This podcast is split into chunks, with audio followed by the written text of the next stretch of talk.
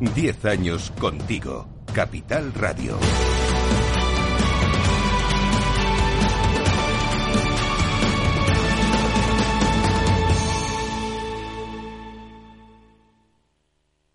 Valor Salud.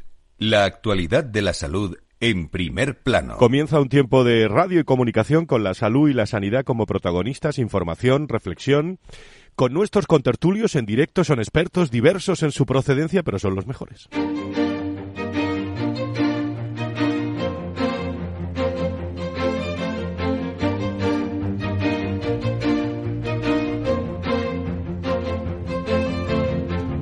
Valor Salud es un espacio de actualidad de la salud con todos sus protagonistas, personas y empresas. Con Francisco García Cabello. ¿Qué tal? Muy buenos días, bienvenido. Estábamos hablando todos los contertulios esta mañana antes de empezar la actualidad de la salud, la que está cayendo en todo el tema político en nuestro país. A ver qué hablamos de salud esta mañana, aunque es nuestra, nuestra misión. El tiempo medio de espera para una cirugía en la sanidad privada se sitúan en 27,3 días, lo que supone una disminución, amigos y amigas, con respecto a 2019, último año en el que hay datos disponibles debido a la pandemia, cuando eran de aproximadamente 30,5 días. Lo refleja el informe RESA, que ha sido protagonista en los últimos días en el entorno de la salud y la sanidad, un informe 2023 elaborado por la Fundación Instituto para el Desarrollo e Integración de la Sanidad, el IDIS, con los datos del 22 de más de 500 centros, de los que 130 son hospitales, 120 centros ambulatorios y 311 centros de reproducción asistida a partir de más de 100 indicadores. Durante la jornada, la Fundación IDIS también ha, ha entregado 13 nuevos reconocimientos QH a la excelencia en calidad y ya son 170 organizaciones asistenciales públicas y privadas las que lo tienen, de los que 71 son de renovación y 11 de mejora de la categoría. Enseguida conocemos estos datos más en profundidad. Hoy, eh, muy interesante, vamos a hablar del trastorno afectivo emocional que se acentúa precisamente en muchas personas con la llegada del otoño.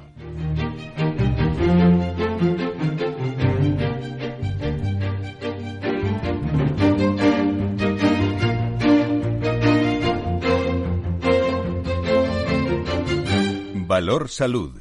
La actualidad de la salud en primer plano. Primer café de la mañana en materia de salud y sanidad en este viernes con Luis Mendicuti, secretario general de la Patronal de la Sanidad Privada en España, que ya se está tomando el café con nosotros. Don Luis, muy buenos días, bienvenido. Buenos días, Fran. Encantado de estar una semana más. Muchísimas gracias. Eh, Luis, desde, desde ASPE, eh, nos acompaña eh, José Ignacio Nieto, Nacho Nieto, experto en políticas sanitarias y es consejero de salud de La Rioja, que le veo en plena forma después de, de unas semanas convaleciente, pero vamos, nada grave. Muy buenos días. Nada grave, nada grave. ¿Todo bien? Buenos días.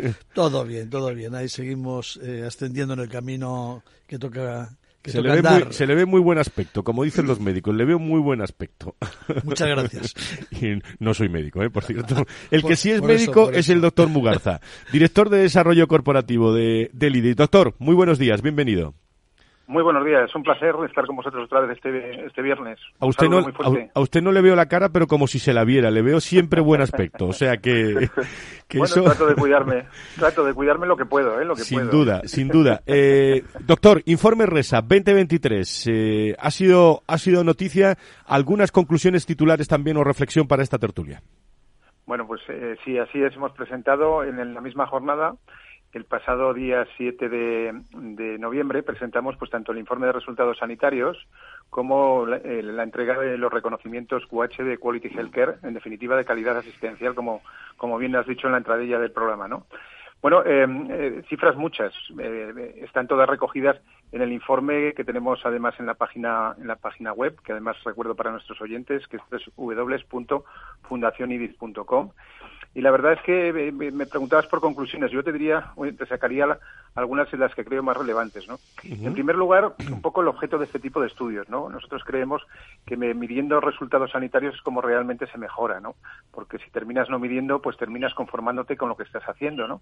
Y en ese sentido, pues queremos seguir la trayectoria, pues de observatorios como es el Observatorio de la Comunidad de Madrid, de resultados sanitarios también y de salud, o el de Cataluña, o el de Asturias, o el de Andalucía, ¿no? Entonces la sanidad privada, pues cuenta también, pues con, con este informe tan importante que elaboramos prácticamente todos los años. Lo que pasa es que en el año 2019, como, bueno, eh, fue el último, porque el año 20 nos vino la pandemia, y este ha sido el primero después de la pandemia, ¿no?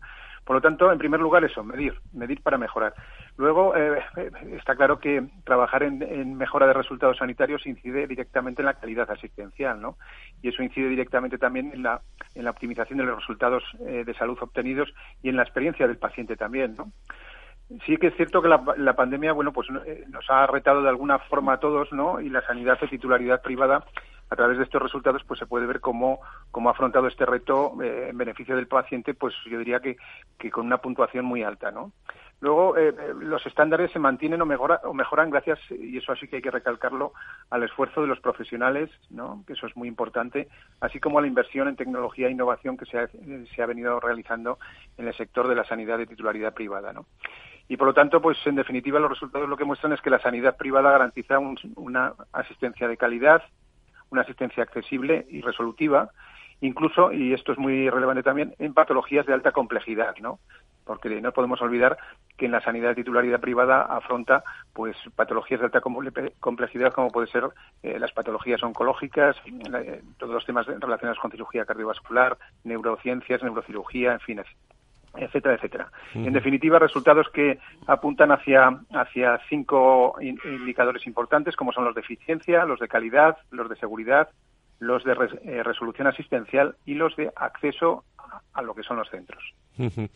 Luis, eh, Nacho, ¿algún comentario sobre, sobre estos datos eh, que nos hablan de, de mejora de indicadores, no?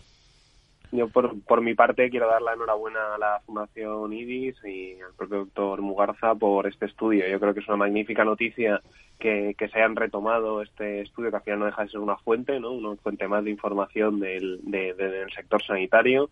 Después de la pandemia, yo creo que los, los resultados que arroja este informe pues son son la muestra de todo lo que barruntamos, ¿no? Y de todo lo que hablamos eh, diariamente y semanalmente, por ejemplo, en estas ondas, ¿no? Yo creo que el sector sanitario ha hecho, privado me refiero, ha hecho un gran esfuerzo para adaptarse a una situación nueva como la que se ha producido en la pandemia y en la pospandemia y ahí están los resultados. ¿no? Ese, ese gran reto ha sido abordado por la sanidad privada mediante inversiones, mediante fórmulas de gestión y han conseguido unos magníficos resultados. Yo, eh, por mi parte, dar la enhorabuena a la Fundación una vez más eh, por, su magnífico trabajo. Nacho.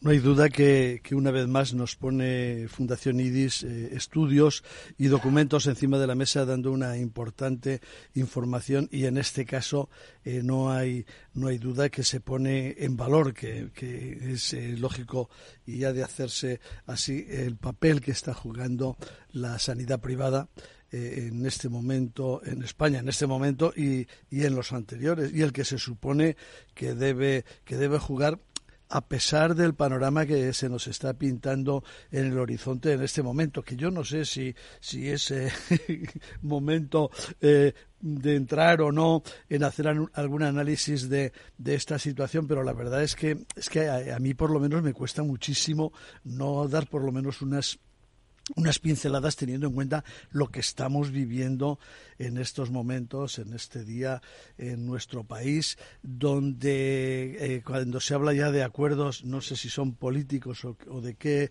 o de qué tipo, eh, y donde eh, se ha olvidado completamente hablar de la sanidad y únicamente cuentan aquellas cosas que decían que se había puesto de acuerdo el PSOE y Sumar, y ninguna de ellas da la sensación que nos vayan a arreglar nada en el panorama, ¿no? Todo lo contrario, porque bueno, vuelven a poner encima de la mesa la famosa ley de equidad, eh, seguramente que con ninguna buena intención, se habla de las listas de espera como si una ley las pudiese arreglar y como si no hubiese normas ya para llevarse a cabo cuando el problema todos sabemos que es otro y con una declaración de principio se va a arreglar la atención primaria. Hombre, a mí me deja eh, muchísimas dudas ese planteamiento, estos planteamientos. Luis, no sé si, si queréis hacer, eh, digo por la actualidad, algún apunte a lo que decía Nacho, porque claro, la sanidad está detrás, siempre hablamos de, de, la politización de la sanidad, eh, más que nunca. en estos momentos corren muchos peligros, muchas cosas, entre ellos la sanidad. Yo creo que esta situación que estamos viviendo perjudica a la sanidad y perjudica eh, a todos los pacientes. Yo creo que, que estas situaciones eh, hacen que no se aborden los grandes problemas que tenemos. Yo creo que ha llegado el momento de pasar de la intención a la acción. Todos somos conscientes de que del diagnóstico de nuestro sistema sanitario debemos tomar medidas cuanto antes. Y esta inestabilidad, este, estos pactos que al final pues dificultarán la gobernabilidad pues harán que no se tomen decisiones, digamos, esenciales y decisiones, digamos, de, de, sistema, ¿no? Em, es una pena, es una pena y, veremos hacia hacia dónde nos llevan. De momento, pues eh, en ese pacto eh, PSOE eh, sumar, pues incluyen de nuevo todas esas iniciativas parlamentarias que nosotros hemos criticado en numerosas ocasiones, ¿no? Porque entendemos que no es lo que necesita el sector sanitario, sino todo lo contrario. Sí, porque los demás ni siquiera hablan de ello. Eh, Luis, has estado muy acertado y muy fino en tu, en tu definición, hay que reconocerlo. Fernando. Sí, yo estoy de acuerdo con, bueno, pues con todo lo que estáis comentando, ¿no? La verdad es que esta situación poco ayuda, ¿no? Eh, efectivamente a, solventar los, los grandes problemas que tiene, que tiene el Sistema Nacional de Salud. Y yo lo único que podría aportar es algo que, que realmente siento, ¿no? Y es el hecho de, de, de, que gracias a Dios y gracias, lógicamente, al esfuerzo de los profesionales, ¿no? De los profesionales sanitarios, pues eh, el sistema, pues bueno, pues con sus deficiencias y con sus problemas, pero va adelante, ¿no? Porque solo faltaba, ¿no? Porque la verdad es que los temas de acceso son un problema muy grave que tiene la sanidad eh, pública en este momento. Todos sabemos eh, y conocemos los datos de las listas de espera, ¿no? Y como digo yo siempre, eh, o por lo menos así, así lo pienso, la enfermedad no admite esperas quiero decir. Y la prueba lo tenemos en lo que ha ocurrido eh, durante la pandemia, ¿no? Ahí tenemos los informes de, los informes que ha elaborado el, Instituto de Salud Carlos III, ¿no? De excesos de, de, mortalidad.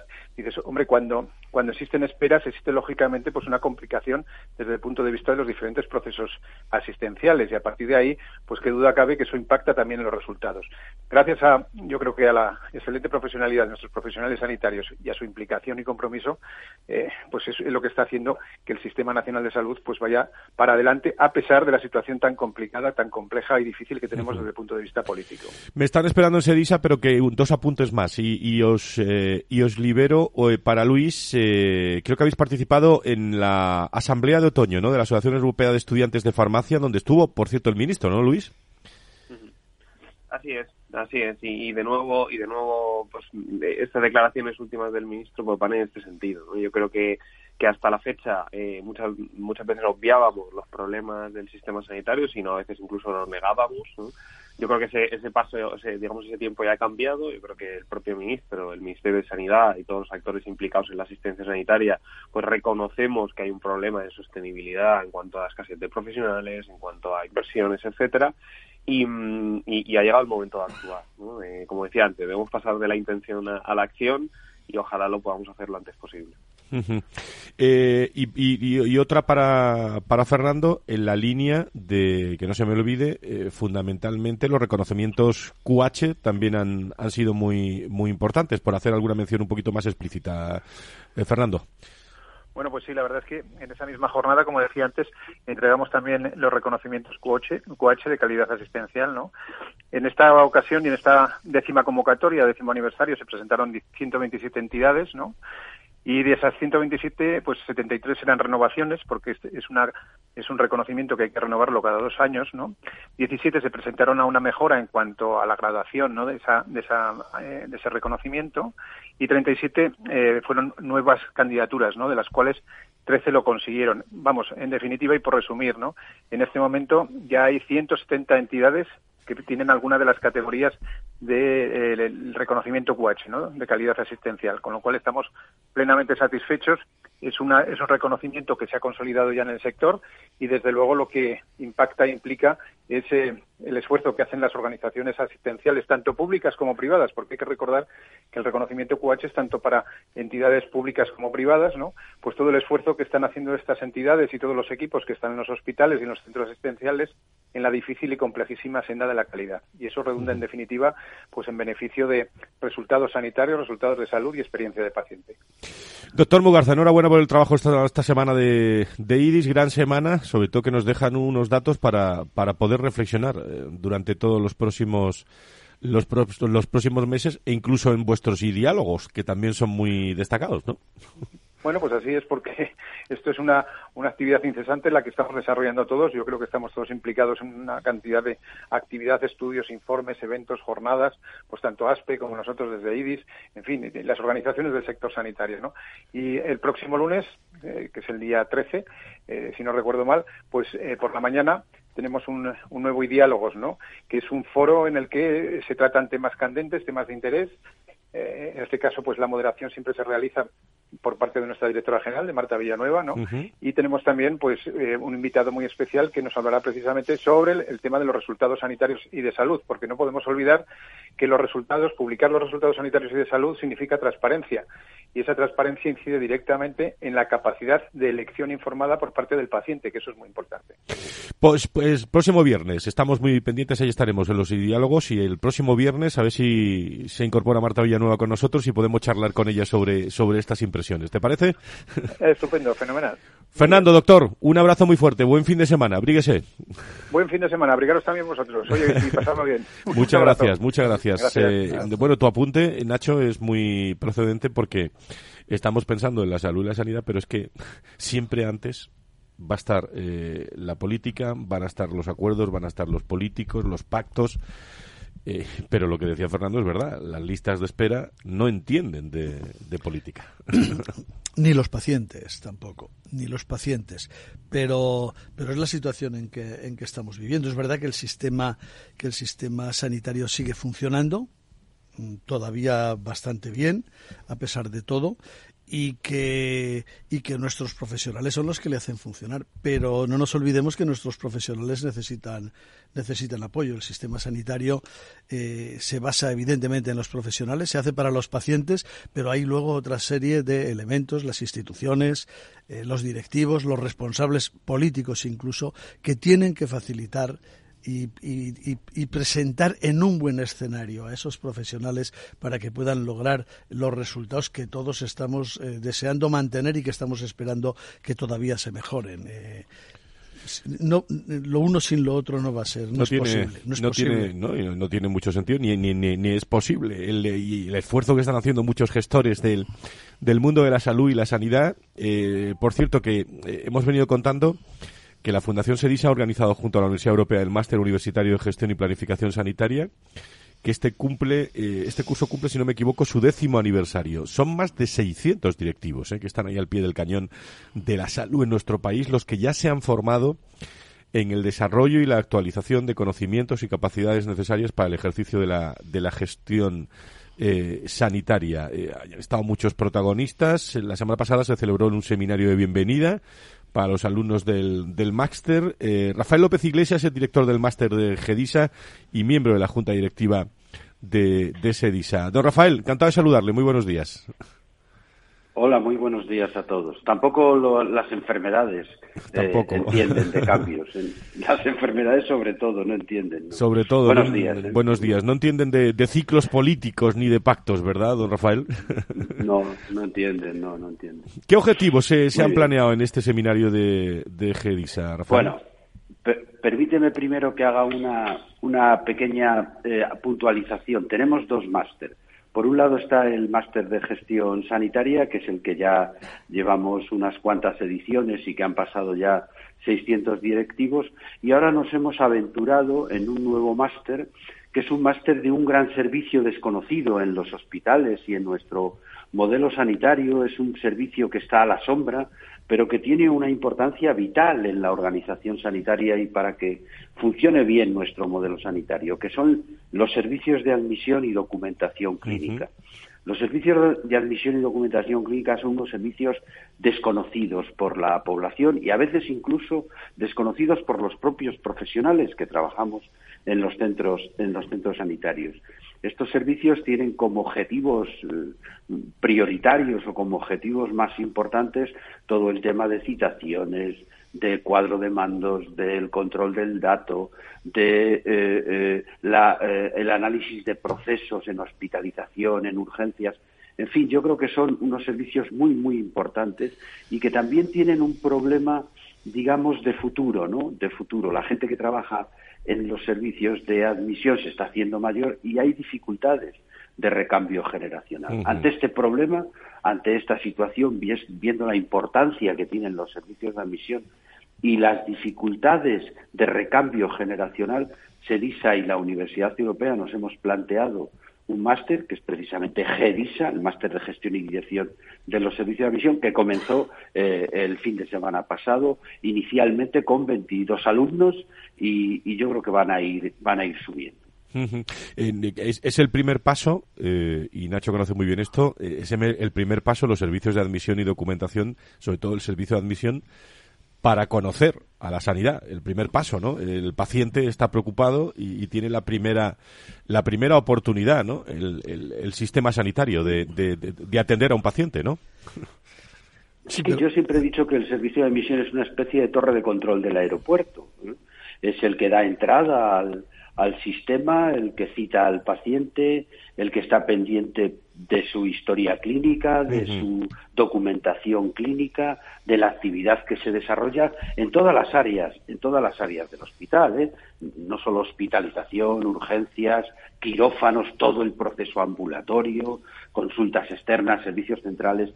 Yo creo que el servicio de admisión es eh, un buen servicio de admisión hace que haya una buena asistencia sanitaria y que el hospital funcione mejor. Nacho, decías. Sí, no, decía que, que, es verdad que es un servicio muy importante, muy importante por el trabajo que hace organizando la propia asistencia sanitaria y después eh, dando información y con, con, las propias historias clínicas, ¿no? En muchísimas ocasiones. Pero es un, es un servicio con el que el paciente realmente no se encuentra directamente, lo tiene detrás el paciente y los profesionales, ¿no? Y por eso es como, como menos eh, conocido, no se entiende muy bien para qué sirve ¿no? Otro estorbo que, que nos han puesto para poner más pegas y, y, no es así, es muy, muy importante para que funcione un centro sanitario, especialmente un hospital. Y en 40 segundos que nos quedan, lo que decía eh, Rafael también es muy importante, donde tenemos que encontrar eh, ese ese yacimiento de, de, nuevas personas que se interesen por ese servicio sanitario porque el servicio se hace mayor, ¿no, Rafael? Sí, sí, claro, los servicios de admisión con todo lo que nos viene encima de inteligencia artificial, Big Data, nuevas tecnologías, es un servicio que no solo hay médicos, que es una categoría de reciente del 2000, del 2002, la categoría de médicos de admisión, sino que también participa enfermería, matemáticos, informáticos, eh, gente de, personal de gestión. Es un equipo multidisciplinar donde participa mucha gente. Y con toda la tecnología que se nos avecina, todas las nuevas tecnologías, yo creo que que, más importante todavía. Máster de, de SEDISA, GEDISA, Rafael López Iglesias, director del máster. Enhorabuena por esta iniciativa eh, en todos los detalles del mundo de la salud y la gestión SEDISA. Gracias por estar con nosotros. Buenos días. Gracias, gracias a ti, gracias.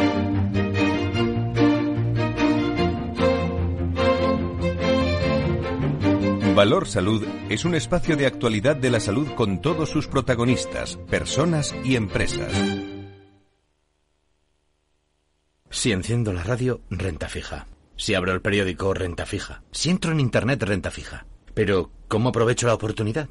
En Renta 4 Banco te lo ponemos muy fácil. Letras del Tesoro sin esperas, fondos de renta fija un clic y una amplia gama de bonos a largo plazo. Todo con la facilidad y garantía del primer banco español especializado en inversión. Entra en r4.com o en cualquiera de nuestras oficinas y no dejes escapar la oportunidad. Renta 4 Banco. ¿Quieres más?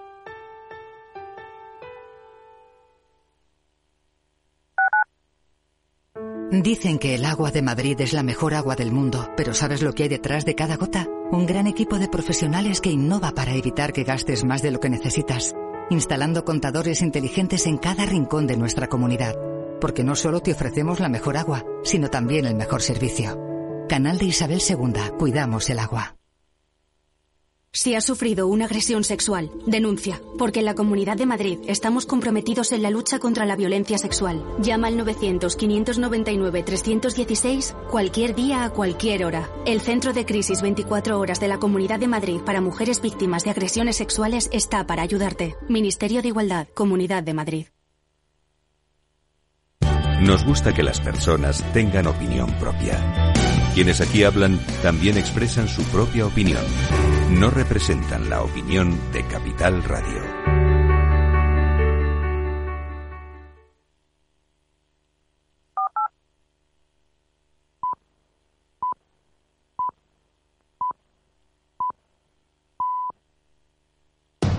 Capital Radio, 10 años contigo.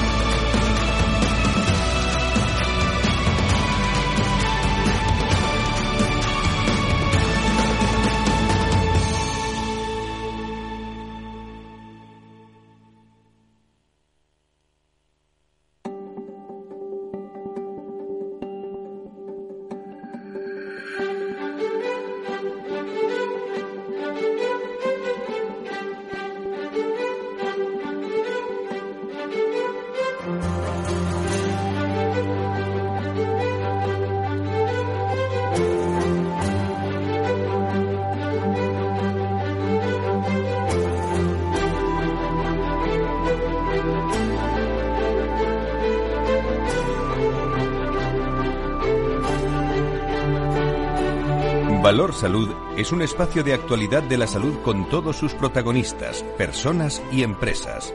Con Francisco García Cabello. Tomamos el pulso a la actualidad de la salud y la sanidad, tertulia de esta mañana. Ya lo tienen eh, y lo pueden recuperar dentro de unos instantes el podcast de, esta tertulia con los temas más eh, destacados con Fernando Mugarza, con Luis Mendicuti eh, con Nacho Nieto que continúa con nosotros en la, en la tertulia. No sé si les afectará a alguno de ustedes que nos están escuchando, pero con la llegada del otoño y del invierno, el acortamiento de los días se, se convierte en un fenómeno que no solo modifica el clima, ¿eh? algunos de, de ustedes lo conocen bien, sino que también ejerce una profunda influencia en el bienestar emocional y en el mental, a medida que los días se vuelven más cortos y las noches más largas, ciertas personas experimentan cambios significativos ¿eh? en su estado de ánimo y, en, y energía, y eso influye a lo largo de a lo largo del día. Este fenómeno es conocido como trastorno afectivo estacional y para entender mejor cómo se produce y en qué nos afecta, eh, tenemos con nosotros a María Calle, psicóloga de Blue Ayu, de Sanitas, eh, que está con nosotros en, en directo. Querida María, ¿cómo estás? Muy buenos días, bienvenida. Buenos días, ¿qué tal? Muy bien, bueno, ¿qué es el trastorno afectivo emocional? ¿Puede considerarse como un tipo de depresión? Cuéntanos, María. Pues efectivamente, como estaba comentando, sí se puede considerar como un tipo de depresión. De hecho, así está reconocido en el, en el manual eh, de psiquiatría más, más conocido, el DSM-5 para diagnóstico de trastornos mentales. Efectivamente, es un tipo de trastorno depresivo eh, que se clasifica como un trastorno de patrón estacional, como comentaba, porque eh, sería afectado efectivamente por los cambios de, de estación. Y efectivamente el acortamiento de los días juega un papel muy, muy importante en eh, la salud emocional y, psicológica por efectivamente eh, la ausencia de luz o la disminución de la luz que recibimos. Eso, eso iba a preguntar. Recientemente hemos retrasado una hora nuestros, hemos retrasado, ¿no? Sí, a ver si no me equivocaba yo. Una hora nuestros relojes en España eh, insistamos en esto, ¿qué papel juega ese cambio de horario en el trastorno afectivo emocional y cómo se puede adaptar uno mejor a él?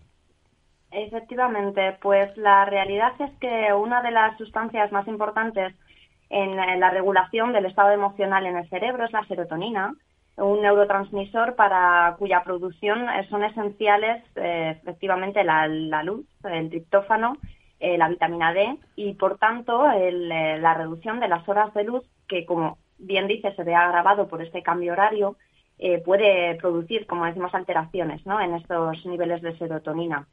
En este cambio horario lo que ocurre finalmente es no solo que eh, los días eh, se acortan, ¿no? sino que además cuando terminamos nuestras actividades eh, laborales, etcétera, eh, normalmente pues eh, recibimos menos horas de, luz y además eh, al, ser el clima más frío realizamos menos actividades al aire libre y por tanto esto afecta directamente en esta producción de, serotonina en el cerebro. ¿Qué semáforo rojo, cuando se enciende el semáforo rojo del trastorno afectivo emocional, cuáles son las, los primeros síntomas que podemos ver o detectar, María? Esta es muy buena pregunta. La realidad es que como se trata de un trastorno depresivo, los síntomas generales podrían ser síntomas eh, depresivos al uso, como puede ser un ánimo eh, decaído gran parte del día, desmotivación, falta de interés en actividades que en el pasado sí nos generaban esa motivación, cambios en el apetito y por tanto en el peso, dificultades para dormir, dificultades cognitivas como la atención, la concentración, la memoria. Pero estos son síntomas específicos de la depresión. Este trastorno afectivo estacional, concretamente, puede tener síntomas eh, pues en, estos, em, en estos estados emocionales, pero también en los ritmos circadianos, como puede ser, eh, por ejemplo, en el patrón de invierno, podemos tener unas necesidades de comer en exceso, por tanto, un aumento de peso, retraimiento social, dormir en exceso también. En cambio, en el patrón de verano podríamos tener insomnio, falta de apetito, irritabilidad, agitación, inquietud. Pero de todas maneras, para que se considere que es este trastorno, estos síntomas deberían durar por lo menos más de dos semanas y afectar de forma significativa a todas estas áreas, ya que este, este cambio horario, esta reducción de, de, las horas de luz nos afectan de forma general a todos y es normal que durante las dos primeras semanas después de un cambio horario notemos estos síntomas de forma más o menos débil. Claro, porque esto se nota luego, lo podrán estar pensando nuestros oyentes que nos están escuchando en el podcast, en directo, en el coche o están hablando con alguien, es que ¿Qué impacto puede tener esto del trastorno afectivo emocional en el rendimiento laboral del día a día y en las relaciones personales e incluso profesionales, ¿no, María? Efectivamente, pues claro, eh, estos eh, síntomas pueden acabar derivando eh, en, un gran impacto, ¿no? Tanto a nivel eh, social como, como laboral. Eh, de forma general, lo que van a producir es este estado de ánimo más decaído, lo que en general nos va a producir menos motivación para actividades sociales, para salir, para hacer esas, esas actividades agradables para nosotros, ¿no? También los síntomas de irritabilidad pueden dificultar tanto la interacción como, como el inicio de estas relaciones, tanto en nuestra vida personal como en el entorno eh, laboral. Y por otro lado, como decía, también puede tener alteraciones a nivel cognitivo, en tanto en la concentración, la memoria, la atención, el, desarrollo de tareas y la somnolencia, que también está asociada a, estos cambios horarios, también puede suponer eh, dificultades en nuestro desempeño de tareas básicas nuestro día a día y, por tanto, pueden reducir nuestro rendimiento laboral. Y por último, en, unos segundos, que, dígame algo, María, de tratamientos que existen para este trastorno afectivo emocional. Pues sí, en general hay un tratamiento bastante extendido ya desde los años 80, que sería la fototerapia, de forma específica para este trastorno afectivo estacional. Consiste en exponer a las personas que están sufriendo estos síntomas a una caja de luz muy brillante durante entre media hora y una hora diaria entre otoño y primavera. De esta manera, eh, digamos que compensamos este déficit de vitamina D y de, y de exposición a la, a la luz solar. Pero de todas maneras, como es un trastorno depresivo, también se utiliza eh, habitualmente eh, la psicoterapia eh, con, expertos de psicología, concretamente el trastorno, perdón, la terapia cognitivo-conductual es la que tiene más evidencia en este tipo de tratamientos y también el tratamiento farmacológico con antidepresivos. Muy bien, pues María Calle, psicóloga de, eh, de Blue de, de, Sanitas, me imagino en mucho trabajo, ¿no? desde su centro, ¿no? Bastante, bastante. Especialmente después de la, de la pandemia, esto se ha grabado, efectivamente. Muchísimas gracias por estar con nosotros y hablarnos algo más de este trastorno afectivo emocional que, que se puede eh, incrementar con el cambio de, de, de hora y, nos lo dicen los expertos y por eso lo traemos aquí a esta a este espacio de Valor Salud. Gracias por estar con nosotros. Buen trabajo y viernes. Gracias. gracias. A, a vosotros, gracias. Muchas gracias. Valor Salud. La actualidad de la salud en primer plano. Saludo también a esta hora de la mañana a Antonio Burgueño, eh, que está ya con nosotros, eh, con tertulio habitual de este, de este espacio. Don Antonio, muy buenos días, bienvenido. Buenos días a todos, Nacho. Buenos días a todo el equipo. Buenos días, Antonio. Eh, qué interesante esto del trastorno afectivo emocional que mm, nos puede pasar y no nos enteramos, ¿eh? o, bueno, puede estar ahí de forma temporal. estaba, ya, estaba resultando muy curioso. Y, al final me ha sorprendido. Cuando le has preguntado por la foto, por, la, por el tratamiento, dice fototerapia. Bueno, luego he añadido psicoterapia también, pero, uy, claro, efectivamente tenía sentido que está diciendo la carencia de vitamina D, ¿no? Eh, muy interesante y sorpresivo el tratamiento, eh, para mí por lo menos. Eh, bueno, la verdad es que, que, sí que es muy curioso. Eh, algunas cuestiones no como, como esta yo creo que todavía no lo sufro, a pesar de que esto nos pase dos veces al año, porque supongo que, que luego cuando llegue otra vez mayo tenemos el efecto inverso, que no sé si se llamará igual o no. Eso es primavera ya. Claro, sí, por eso, pero entre los dos yo creo que se compensan un poco, ¿no? Por lo menos, en fin, eh, eh, por suerte no tenemos todas las enfermedades de las que aquí hablamos y siempre hay personas que necesitan una ayuda y que es muy interesante, muy importante conocer todas estas cuestiones y saber que, que están estudiadas, que se están analizando y que tienen un tratamiento para ayudar a cualquiera que los padezca. ¿Y qué momento estamos pasando, no, Antonio? Eh, pues sí, iba a decir que este tipo de cosas confirma que algunos somos muy raros, porque a mí me encanta cuando anochece trabajar con el flexo, entonces algunos somos muy raros.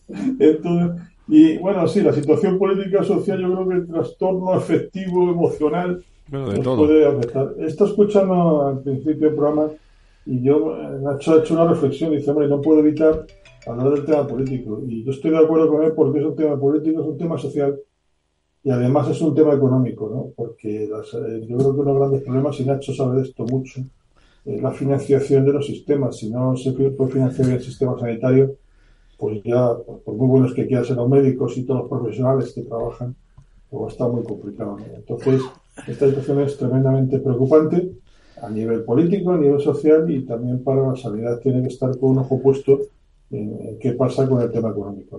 Antonio, pero fíjate que últimamente con algunos de los datos que, que nos llegan, eh, nunca se ha dedicado tanto dinero a la sanidad como ahora y no se resuelven los problemas.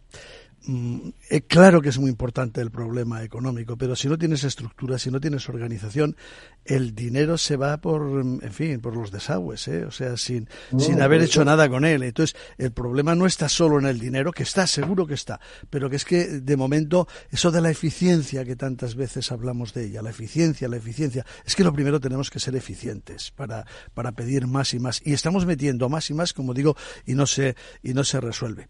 Yo me he quedado, pero no he querido ponerle en un compromiso a la, a la psicóloga, ¿no? Ya que estamos hoy con el, con el tema del día, porque eh, yo ahora mismo creo que estoy más afectado que, que, por el cambio estacional, por otras cuestiones que veo, que veo cada día y que me parecen absolutamente. Y las que puedes ver, y las que no, puedes ver. Eso es lo malo. es que, puedes ver, es que no nos tenemos que, bueno, cansar quizás sí, ¿no? Pero, pero de ver más y más cosas y de aprender más cosas de estas que son absolutamente negativas. Yo, sinceramente, aunque ahora no tenga responsabilidades directas, estoy tremendamente preocupado por el futuro, no ya de la sanidad, que lo es, sino por, por el futuro de mis nietos. Después de estar 50 años trabajando, por eh, lograr algo mejor. Ahora nos tenemos que preocupar porque nos quitan de las manos el futuro de nuestros nietos y de nuestros hijos. Déjenme, déjenme que, que dedique diez minutos o un, eh, unos ocho o nueve minutos a, a, hablar con, con expertos sobre un asunto que aquí, en este programa, especialmente hemos hablado muchas veces, de las enfermedades raras.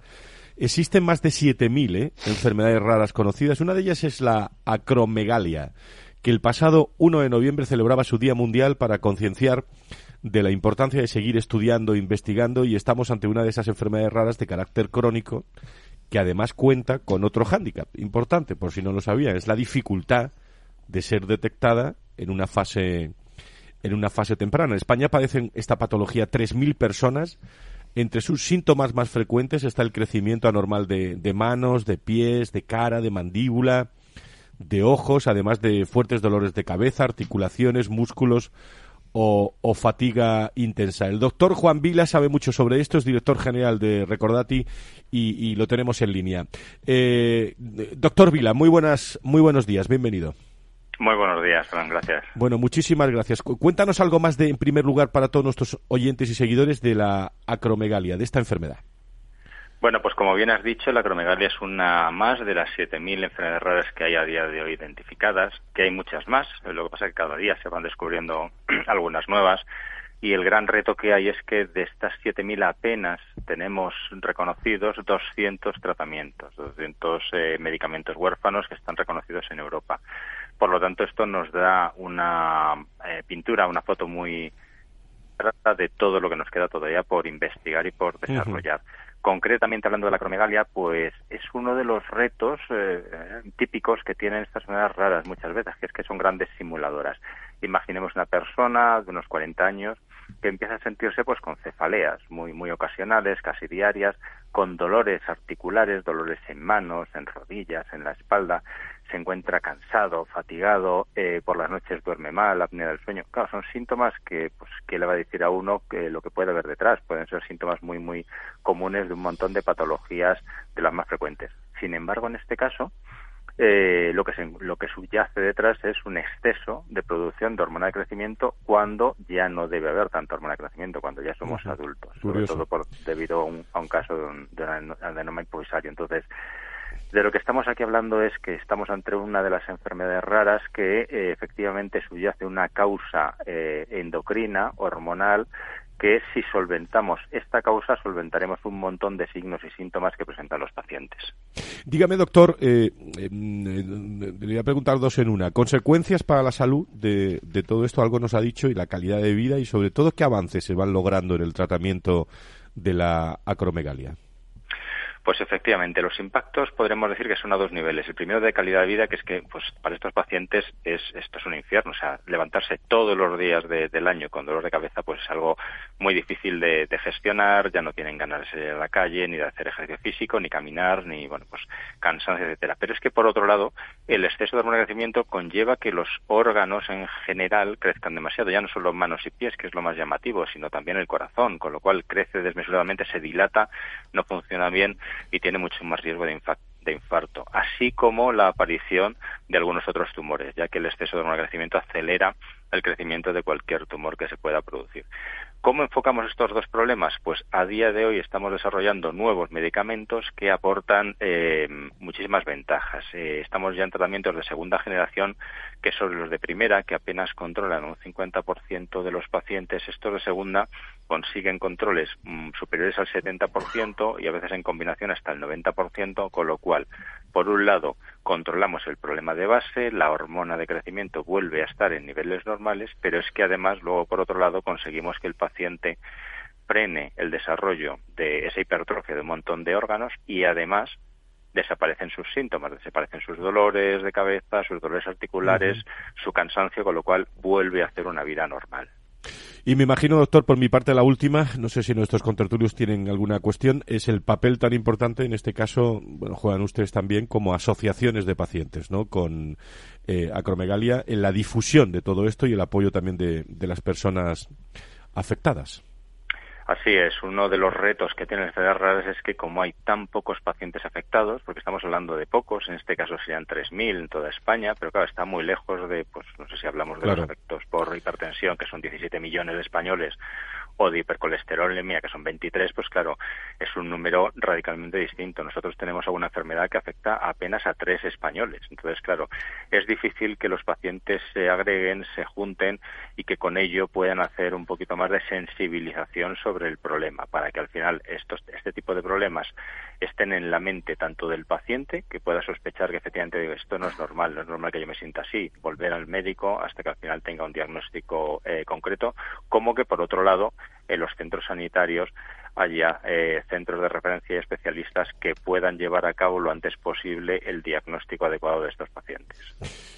No sé, ¿tenéis alguna pregunta, Antonio, Nacho? Eh, eh, sobre todo como, como enfermedad rara, ¿alguna cuestión? Sí, yo creo que, yo creo que, precisamente el, uno de los mayores problemas es a ver que haya pocos pacientes que tengan la enfermedad, que este, por otro lado, evidentemente, eh, no hay duda que es también una gran suerte, pero eso dificulta el que sean diagnosticados, el que sean iba a decir previamente diagnosticados, no sé hasta qué punto es posible, pero se pueda ver y que, y que puedan eh, recibir lo antes posible el tratamiento adecuado, porque sean eh, muchos o, sean necesarios más, de momento sí que hay tratamientos para poder ir eh, haciendo que sea menos dolorosa y menos traumática esta enfermedad. Sí, efectivamente es muy difícil encontrar estos pacientes porque son muy poquitos, incluso para nosotros es un reto porque incluso investigar se hace muy difícil porque eh, son patologías que están infradiagnosticadas y por lo tanto ni siquiera eh, encontramos muchas veces pacientes para poder embarcarles en los ensayos clínicos y poder sacar adelante medicamentos innovadores. O sea que es un reto por ambas partes, pero no olvidemos que a pesar de afectar a muy poquitos pacientes, como son muchas enfermedades, al final en España se calcula que hay 3 millones de afectados por enfermedades raras, con lo cual si sumamos, digamos, tacita a tacita, todos los afectados por estas 7.000 enfermedades, suponen un reto enorme desde el punto de vista poblacional. Sin duda, al menos eh, son pocos, pero son eh, y son pacientes también y, hoy hemos conocido algo más sobre sobre esta sobre esta enfermedad, la acromegalia. Eh, doctor Vila, agradecido por estar con nosotros esta mañana. Gracias. Muchísimas gracias. Buen día.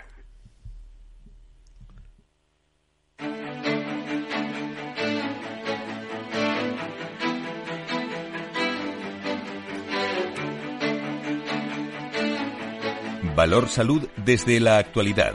La salud al alza. Diez minutos para las once de la mañana. El Ateneo Mercantil de Valencia eh, va a ser el escenario eh, mañana, mm, si no me equivoco, de, septiembre, el 11 de septiembre, de un homenaje a los cuidados paliativos y a todos aquellos profesionales sanitarios y cuidadores que hacen posible que los enfermos puedan llevar una vida digna eh, hasta el final de sus días. La Sociedad Valenciana de Medicina Paliativa y la Sociedad Valenciana de Bioética, en colaboración con otras instituciones del ámbito sanitario y académico, han organizado esta jornada sobre eh, cuidados eh, paliativos, que contará con distintas conferencias, mesas redondas, el mundo de los paliativos.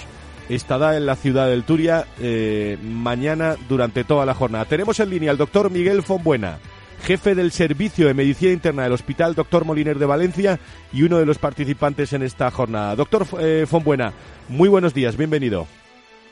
Hola, muy buenos días. Muchísimas gracias por su, por su disposición y posibilidades que nos ofrecen para dar voz tanto a profesionales como a las necesidades de pacientes y familiares que afrontan este periodo tan, tan importante como es el final de vida. ¿Y qué importancia tiene, doctor, el, el, el homenaje a los cuidados paliativos que se realiza en este Ateneo de Valencia y qué mensaje quieren transmitir a la sociedad? Bueno, yo creo que tiene importancia ah, muy, muy relevante. Eh, en primer lugar, uno, uno, de los objetivos de la jornada es, eh, como bien dice el título, es um, reconocer el trabajo de todos los profesionales que se dedican a acompañar el final de vida de pacientes y familiares. Un trabajo muchas veces poco reconocido, hay que decirlo, por parte de la Administración, con muy pocos recursos.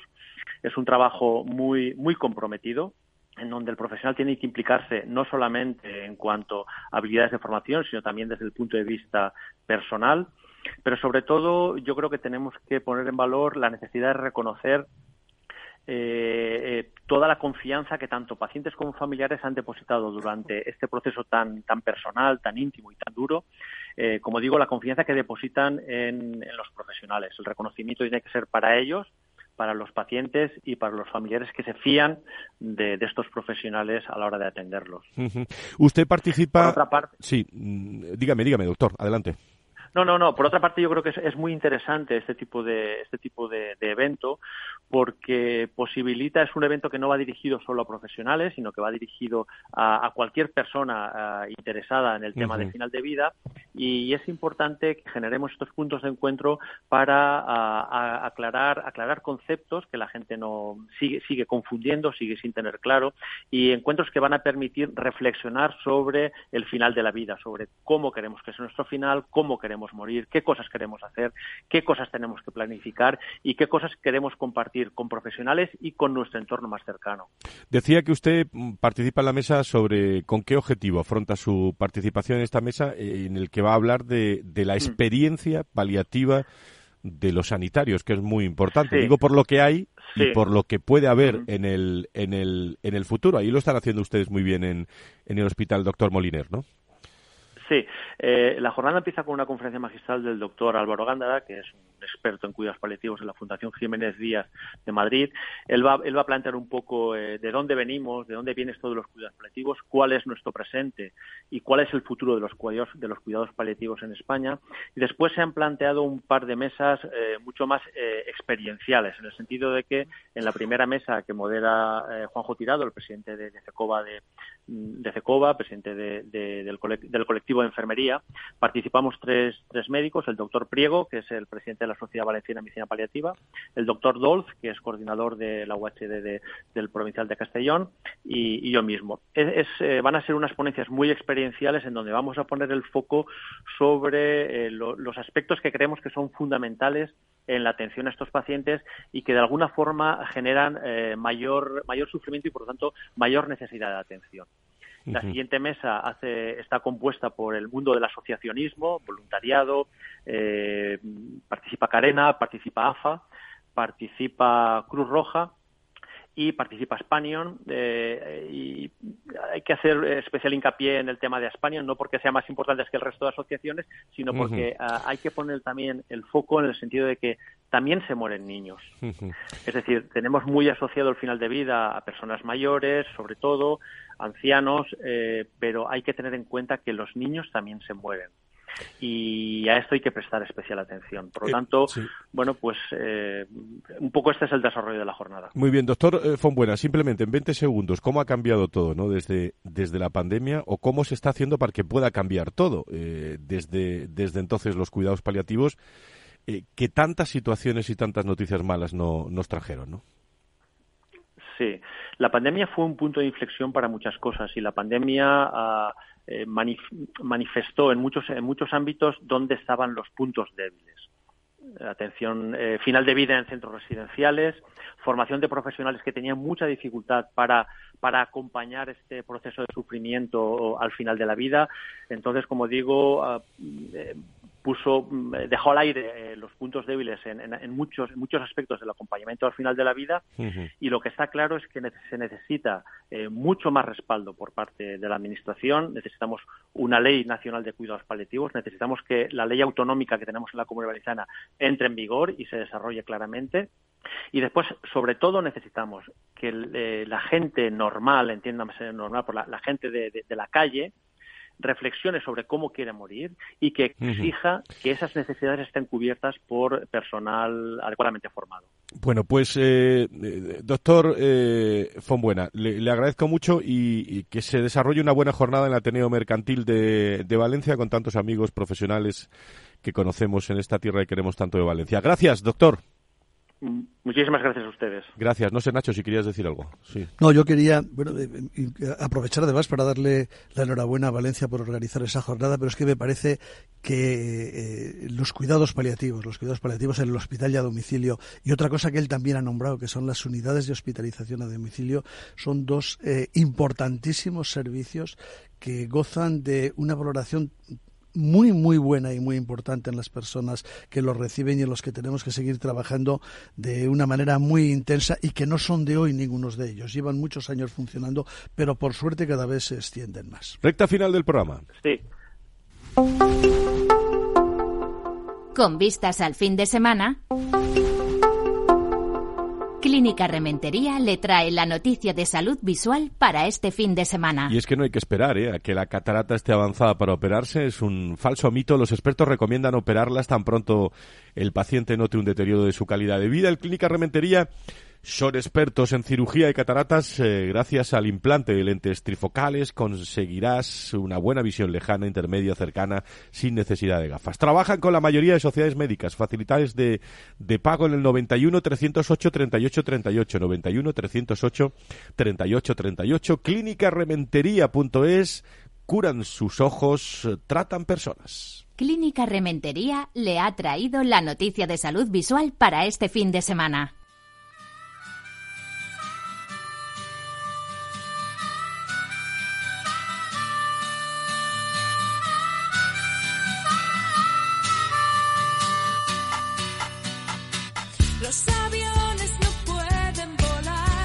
Antonio, te pongo una de Amaral para el fin de semana. Eh, que, que lo pases muy bien, que disfrutes mucho. Nos escuchamos el viernes. Gracias. Un abrazo a todos. Gracias. Nacho Nieto, eh, el, viernes mucho más y a ver qué pasa aquí el viernes. Eh, vamos a ver. Ay, señor, señor. Muchísimas gracias. Buena, buena semana. Un abrazo fuerte. Igualmente, hasta el viernes.